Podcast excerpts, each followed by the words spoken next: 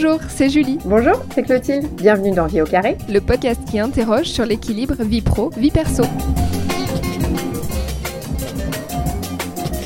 Bonjour à tous, salut Clotilde. Alors, tu as choisi quel métier cette semaine? Cette semaine, j'ai rencontré Samira. Elle est hôtesse de l'air. Pour elle, c'est un vrai métier passion. Depuis qu'elle est toute petite, c'est ce qu'elle veut faire. Dans l'épisode, elle nous rappelle d'ailleurs que ce métier ne consiste pas à servir des cafés et à voyager. Alors oui, hôtesse de l'air, c'est un métier de service. Oui, Samira voyage beaucoup parce qu'elle est sur les longs courriers, mais il y a aussi toute une dimension relation client qui l'intéresse énormément. Et puis aussi, il faut veiller à la sécurité des passagers.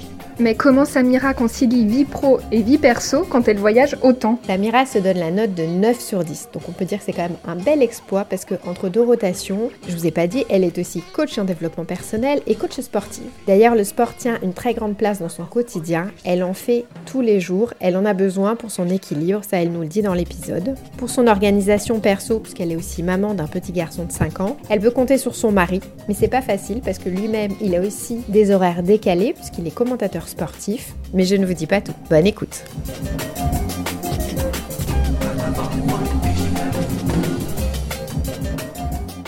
Bonjour Samira, merci euh, d'avoir accepté de répondre euh, à quelques questions de vie au carré. Donc pour cette saison 4, je rappelle, on se focalise sur les métiers qui font rêver et tu es hôtesse de l'air, mais pas que, parce que tu cumules aussi les casquettes, donc c'est assez intéressant pour, euh, pour vie au carré. Bon, la première question, je te laisse te présenter. Alors, je suis donc Samira, j'ai 42 ans. Comme vous le savez, je suis hôtesse de l'air chez Air France depuis maintenant 17 ans et j'ai un enfant qui a 5 ans. Par ailleurs, je suis aussi euh, coach en développement personnel et coach sportif. Si tu t'ennuyais, c'est ça, entre, entre deux rotations. Et tu es sur les longs courriers, tu m'as expliqué. Euh. C'est exact. Alors, grande question de vie au carré. Sur une échelle de 1 à 10, à combien tu évalues ton équilibre vie pro et vie perso? Alors aujourd'hui, euh, je dirais 9 sur 10. Waouh alors avec toutes tes casquettes et ton métier et ce que tu fais, on va on va décortiquer un peu ça parce que c'est quand même euh, c'est quand même pas mal. Alors est-ce que tu peux me dire comment tu as réussi à, à, trouver cet équilibre? Je suppose qu'il n'a pas tout de suite été 9 sur 10. La première des choses, c'est le sport. Donc j'ai toujours fait du sport avant d'être hôtesse de l'air, quand j'étais enfant. Donc euh, j'ai commencé très jeune et ça, ça ne m'a jamais quitté. Donc ce qui m'a permis d'avoir une discipline de vie assez, euh, assez euh, présente. Les choses que j'ai fait autour, mes études, les jobs d'été, les jobs pour, pour aussi financer mes études, m'ont permis, voilà, de, grâce au sport, de faire tout ça sans, sans difficulté. Concernant ce métier, cet équilibre avec toutes ces activités, 9 sur 10, pourquoi? Parce que bah, j'ai plein, plein de passions. Donc le sport en premier lieu, euh, le développement personnel, euh, le coaching. Alors on va commencer par la cascade principale, ça reste quand même hôtesse de l'air. Tout à fait. Est-ce que tu as toujours voulu être euh, hôtesse de l'air? Est-ce que avant de faire ce métier, tu t'étais un petit peu renseignée sur les implications que ça pouvait avoir vie pro, vie perso éventuellement? Alors oui, j'ai toujours voulu être hôtesse de l'air parce que j'ai toujours pris l'avion. Mes parents étant à l'étranger, euh, euh, j'ai beaucoup voyagé étant petite pour, euh, pour aller leur rendre visite pendant les vacances scolaires. Donc j'étais fascinée par, bah, par ces dames très belles, qui sentaient bon, qui, et puis qui étaient super avec nous, avec mes frères et moi. Donc voilà, c'est vraiment un métier de rêve. Donc en grandissant, j'ai quand même fait mes études parce qu'il n'est pas nécessaire de faire des études pour être hôtesse de l'air. Mais j'ai quand même fait mes études pour mes parents. Et ensuite, dès que j'ai pu, euh, bah, je me suis orientée vers, euh, vers ce métier. Tu t'étais renseignée sur les équilibres un peu vie pro, vie perso ou qu'est-ce que c'était ce métier? Parce que quand on a des yeux d'enfant un peu jeune, on ah, peut idéaliser un peu. Voilà, tout à fait. Pour moi, c'était un métier euh, de rêve, hein, de voyage. On partait au bout du monde. Donc, je me posais pas trop de questions. L'idée, c'était, dans un premier temps, intégrer bah, la compagnie pour laquelle je travaille aujourd'hui, Air France. Et ensuite euh, j'avisais.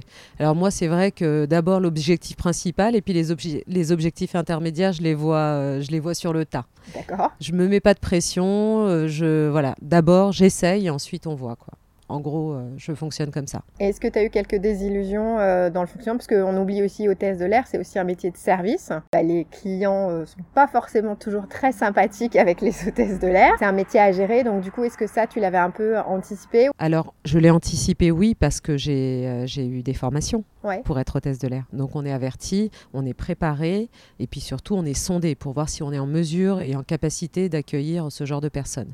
Donc euh, il faut avoir des compétences et des qualités pour être hôtesse de l'air. Hein. Il ne faut pas juste savoir servir un café. Voilà, on est bien d'accord. Donc c'est très important d'avoir le sens du relationnel, ben, d'être patient, d'être aussi observateur pour anticiper euh, des situations de clash et les éviter. Donc euh, tout ça, ben, j'ai été entraînée pour ça et lorsque ben, c'est arrivé, parce que évidemment, ça arrive, mais on sait gérer. Et euh, finalement, le la majeure partie du temps, ça se passe très très bien. Il faut juste aimer le contact avec les gens avant toute chose. Quand tu as dit à tes parents, du coup, tu m'as dit tu as fait tes études et tu as dit à tes parents, bah ça y est, j'ai fait mes études, mais je veux vraiment être hôtesse de l'air. Quelles ont été leurs réactions et euh, la réaction de l'entourage peut-être euh, sur ce métier-là?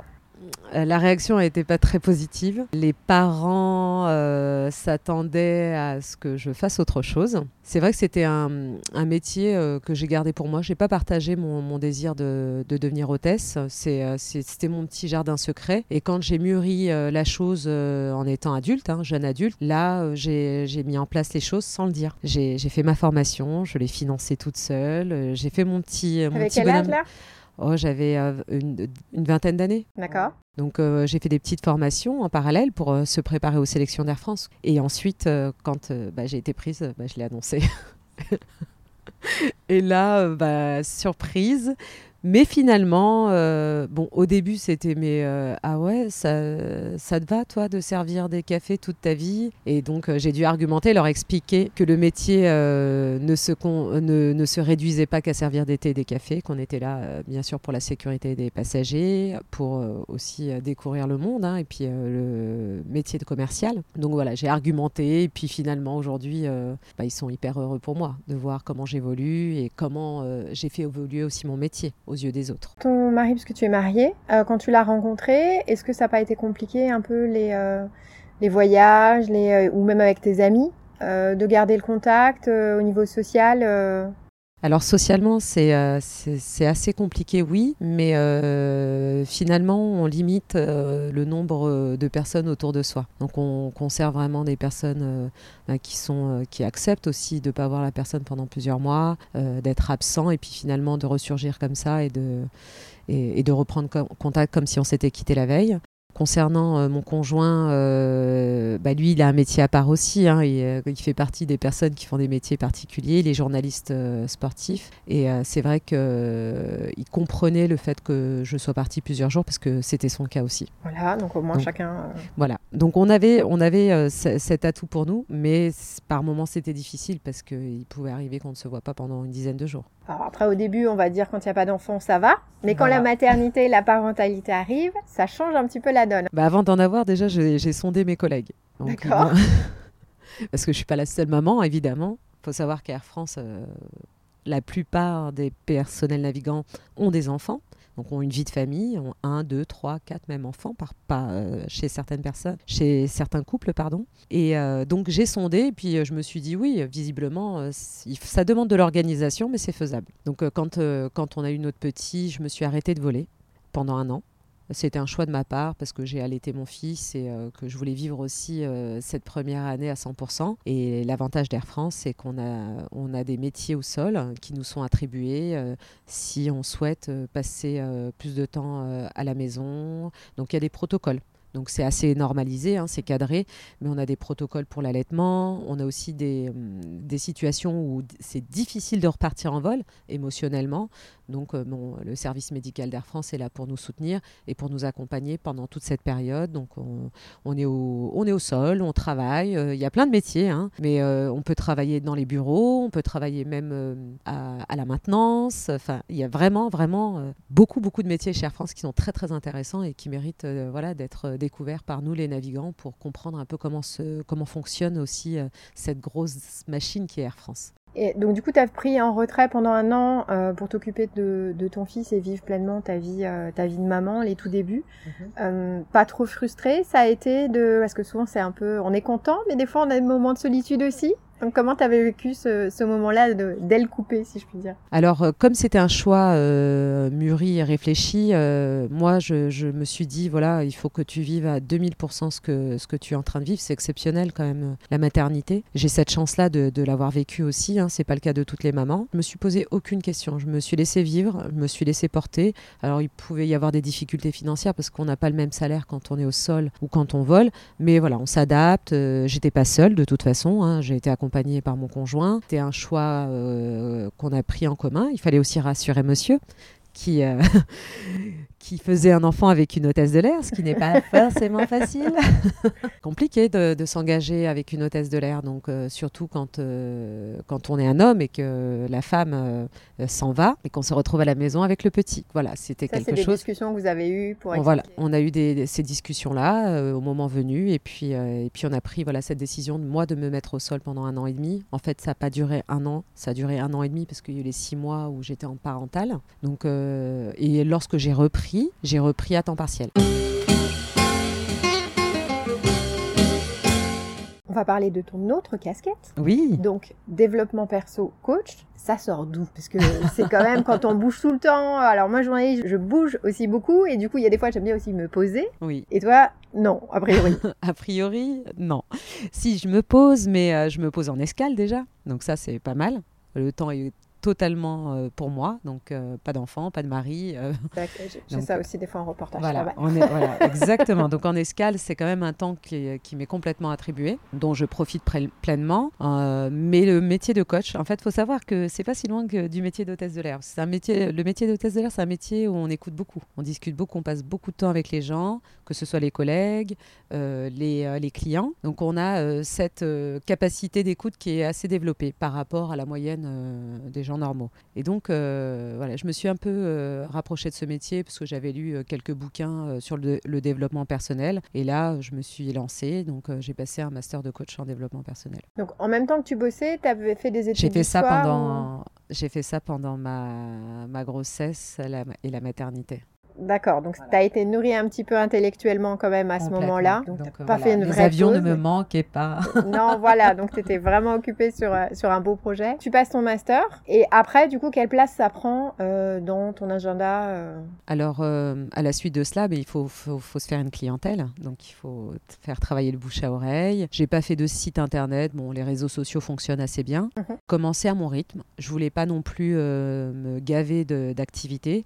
Donc, je vous pendant, les études, euh, j'ai fait des stages, donc où je coachais des gens à titre gracieux. Et ensuite, ben, le bouche à oreille a fonctionné. J'avais des clients, euh, euh, deux, trois par semaine, que je suivais régulièrement. Au fil du temps, j'ai opté aussi pour passer mon diplôme de coach sportif. Passer ce diplôme parce que pour moi, c'était un outil supplémentaire à mon rôle de coach en développement personnel, pour combiner les deux. Oui, puis ça allait avec ta passion de faire du sport. Euh, voilà, exactement. Moi, je suis, euh, je suis sportif de haut niveau. Je fais de la course à pied euh, en compétition. Et, et, là, je me suis dit, voilà, tes, tes, compétences de, de, sportif, d'autodiscipline et tout ça que tu sais hyper bien appliquer à toi-même, il va falloir que tu partages tout ça avec, avec d'autres. Est-ce que tu as un conseil pour nos auditeurs? Donc, pour un petit tips comme ça, pour euh, pouvoir démarrer une bonne journée, toujours l'attitude, l'attitude mentale. Avoir une attitude mentale positive va permettre de percevoir la journée complètement différemment et ce qui va nous permettre aussi, en ayant une attitude mentale positive, d'avoir envie de faire une activité, de faire un peu de sport pour accompagner euh, cette attitude-là et permettre euh, bah, bah, de, de, cocher toutes les cases de l'agenda qu'on s'est fait pour la journée. Et si on vient sur ton agenda justement, comment tu concilies donc euh, bon, hôtesse de l'air, après quand tu es en vol, tu, tu fais que ça, mais du coup, comment tu concilies un peu toutes tes casquettes euh, comment tu. C'est quoi une journée Pas une journée type, on va dire une, semaine. type plus pour toi? Oui, une semaine type euh, si je ne suis pas en vol. Donc, euh, première des choses, bon, l'enfant. Il faut s'en occuper, ça prend du temps. bon, l'avantage, c'est qu'il y a l'école, hein, évidemment. Donc, en une semaine standard, lundi, vendredi, l'enfant est déposé à l'école. Première des choses, mon sport. Donc euh, moi, je vais courir une heure, une heure et demie. Et ensuite, euh, j'entame euh, mon autre casquette. Alors selon le jour et les, selon l'agenda, je, je coach en développement personnel. Et parfois je fais les deux même dans une journée et euh, du coaching sportif. La journée pour moi s'arrête euh, en, fin, d'après-midi pour pouvoir euh, reprendre la casquette de maman et passer le, plus, le plus de temps avec mon fils pour pouvoir en profiter avant de repartir en vol bien sûr. Donc j'essaye de condenser toute mon activité de coaching entre, entre 10h et 17h. J'ai un bureau à Paris qui me permet de recevoir des clients en coaching en développement personnel et le coaching sportif, je suis aussi je suis coach, mais aussi je gère deux associations sportives, dont l'association sportive fitness d'Air France, où je donne des cours euh, le midi en règle générale. Encore, euh, encore autre chose, mais tout va bien. Et donc avec tout ça, là, euh, comment tu... Est-ce que tu arrives bien à... Est-ce que tu le fais nécessairement ou pas À séparer vie pro, vie perso? Tu dis 17h, c'est ton fils, et c'est un peu la barrière, tu as un petit sas de décompression, parce que quand tu fais du coaching, je suppose que c'est pas évident aussi de lâcher, de ne pas oublier ce qu'on avait fait avant, de, de, changer quoi. Bien sûr, oui, oui, le petit sas de décompression, c'est le moment du goûter. Hein. Ouais, d'accord. c'est drôle parce que hum, on, apprend à être dans le moment présent en fait en, en faisant le métier d'hôtesse de l'air. Je reprends toujours le métier d'hôtesse de l'air parce qu'il m'a appris énormément de choses. C'est que quand on passe la porte de l'avion, quand on entre dans l'avion, on laisse nos problèmes à la porte de l'avion quel que soit le problème, même des choses très très graves qui peuvent nous arriver dans la vie, ce qui est mon cas. J'ai réussi à, passer la porte de l'avion et être pleinement dans l'avion pour, euh, pour mon métier. Parce que c'est un métier qui est hum, assez complexe hein, parce qu'on a la partie commerciale et on a la, la, partie sécurité. Et on doit être pleinement là pour euh, voilà sentir sentir l'odorat hein, euh, la moindre fumée, être concentré à tout moment pour, euh, bah, pour gérer une situation euh, de secourisme ou, de sécurité. Et donc, pour, pour là, j'ai fait une digression, mais pour revenir au fait de passer à autre chose et, et d'être pleinement là pour, pour le petit, bah, je fais comme dans l'avion une fois que j'ai terminé ma journée de, coach, eh ben, j'enlève cette casquette et euh, hop, je bascule. Alors euh, oui, parfois j'ai des petits SMS, euh, des demandes de rendez-vous. Je reste quand même connectée parce que je suis mon propre patron et j'ai pas de secrétaire. Dans tes équilibres, donc pour atteindre 9 sur 10, qui est quand même une très bonne note, qu'est-ce qui a été le plus difficile à mettre en place et peut-être le plus évident? Moi, le plus évident, le plus facile, c'est la discipline. Parce que ça, je l'ai depuis, euh, depuis petite. Donc à chaque fois. quand tu décides un truc, tu sais que ce sera comme ça. Et... Exactement. Et l'avantage, oui, c'est que tu ne te poses pas de questions à partir du moment où, euh, je décide de, faire quelque chose, je sais que je vais être confrontée à des obstacles, je sais que je vais être confrontée parfois à des échecs, mais euh, je garde en tête que l'objectif final sera atteint. Donc peu importe ce que je vais traverser et le temps que ça va prendre, j'y arriverai. Le plus difficile à mettre en place, c'est de convaincre euh, ben, son, son, entourage proche, si vous voyez ce que je veux dire. Voilà, c'est euh, ben, de, rassurer l'autre, de dire que ce que je fais euh, n'empiétera pas forcément sur le temps que j'accorde à, à, ma famille, à mes amis, et, que j'ai, oui, et du temps pour moi surtout, parce que la bienveillance est là de la part de, du conjoint, c'est que oui, mais tu fais tout ça, mais est-ce que tu penses à toi à un moment donné? Est-ce que toi, tu as du temps pour toi pour justement décompresser et pas avoir euh, voilà, euh, la tête qui explose en fin de journée? Euh, et, donc la réponse à cela, c'était que je me nourris de ce que je fais. Du coup, si je te parle de charge mentale, bah, ça me parle. ça te parle et ça t'évoque quoi surtout? Bah, La charge mentale, c'est euh, c'est l'incapacité à lâcher prise. Pour moi, hein. c'est euh, voilà, c'est de rester toujours dans ses pensées négatives et, euh, et de les faire tourner à longueur de temps et puis d'en accumuler d'autres. Donc s'ajouter des problèmes, ce que je ne fais pas. En tant que coach, il faut que je donne l'exemple aussi. pour, pour ça, j'ai plein de techniques, plein d'outils et les, les, les auditeurs pourront les utiliser aussi et ça marche vraiment. Donc euh, la méditation, c'est très très important de méditer, euh, même si. Euh, Alors ça, j'en ai déjà entendu parler, mais j'avoue que c'est un concept. J'ai une cousine qui fait ça, effectivement, mais je je, je je, vois pas bien le. La méditation, elle passe par. Que ça peut être. Ah, comment tu la, comment tu fais en fait Tu dis tiens, allez, on, bah, va se mettre à méditer. Moi, je, pense à, je, je m'assois et je pense à rien, ce qui est juste impossible à faire. Donc comment Ça, qu'est-ce que ça fais? les moines bouddhistes y arrivent. D'accord. mais nous non. nous qui vivons en région parisienne. En revanche, il y, a des, il y a des outils pour méditer. Donc, il y a des écoutes. On peut suivre une personne. Euh, moi, je pratique le yoga nidra euh, depuis euh, une dizaine d'années. Le yoga nidra, c'est faire, voyager sa, faire voyager sa conscience à travers son corps. Donc, juste placer sa pensée dans une partie de son corps et la faire déplacer au fur et à mesure. Donc ça, c'est une technique euh, ayurvédique, hein, indienne. Nidra, ça veut dire euh, euh, le sommeil du roi en sanskrit. Donc c'est faire dormir la pensée pendant que le corps est éveillé. On trouve des écoutes sur YouTube, hein. il, suffit juste de taper Yoga Nidra. Donc ça, c'est un accompagnement pour la méditation. Moi, c'est comme ça que j'ai appris à méditer. Aujourd'hui, je suis en mesure de le faire toute seule. Ce qui fait que je ne suis pas en train de me forcer à arrêter de penser. La pensée s'arrête parce que je suis captivée par l'observation de mon corps. Très bien, il faudra que Faudrait que je tente un de ces cas. Euh, bon, la question, on la pose à tout le monde, mais comment vous gérez le stress? Je pense que c'est le sport, toi, non? Qui est un bon défouloir et la méditation, peut-être Exactement, la respiration aussi. Parce qu'il y a des, situations de stress qui, euh, qui arrivent comme ça, de manière inopinée, et qui sont. En avion, en plus, je me dis, quand on est en l'air, c'est fermé, c'est bon. Mhm. Comme tu dis, vous êtes formé, mais en tant qu'hôtesse de l'air, la gestion du stress, je pense que c'est quelque chose. Ah, bah oui, alors ça, c'est quotidien, c'est tout le temps, la gestion du temps. le stress parce qu'on est en retard, parce que euh, les passagers sont pressés de sortir de l'avion, ou rentrer dans l'avion, il y, a des petits stress hein, qui, qui s'accumulent en dehors du gros stress qui peut être euh, bah, une difficulté à bord, euh, comme gérer un passager malade, ce qui m'est déjà arrivé, un passager qui fait un AVC ou un arrêt cardiaque. Et ça, c'est euh, voilà, c'est un gros gros stress. Et là, ben, on rentre dans la zone. La zone, c'est voilà, on coupe tout et on se focalise sur la situation pour pas laisser les émotions les émotions nous submerger. Après, dans le quotidien, bah, la gestion du stress, où il y a le sport que je pratique tous les jours, la méditation, donc comme on en, parlait juste avant, la respiration. Donc la respiration ventrale, c'est tout simple, hein. placer ses mains sur le ventre. Et là, d'un coup, la pensée s'arrête et on passe à autre chose. On oublie parce que euh, parfois le, stress nous empêche d'agir. Donc là, c'est euh, très mauvais pour, pour l'être humain, parce que le stress est censé nous aider à, à, agir, à nous pousser vers quelque chose pour nous sauver la vie. Hein. Euh, d'un point de vue archaïque, euh, c'est là d'où vient le stress. Hein. L'adrénaline, la noradrénaline, toutes ces hormones qui se sécrètent nous permettent justement d'agir. Et donc parfois, ben, on est tétanisé. Et là, euh, c'est là où il faut intervenir en conscience, c'est-à-dire là, intervenir avec la respiration, se rassurer, faire de l'autosuggestion, se parler, se, rassurer en se parlant. Et là, ben, on arrive à calmer le rythme cardiaque. Et là, la respiration s'apaise. Et d'un coup, ben, le stress s'envole et on peut euh, enfin intervenir quand, euh, quand il faut, pour un examen, pour, euh, pour une situation aussi délicate hein, dans la vie. Hein. Une dispute aussi, parfois, ça génère un stress incroyable.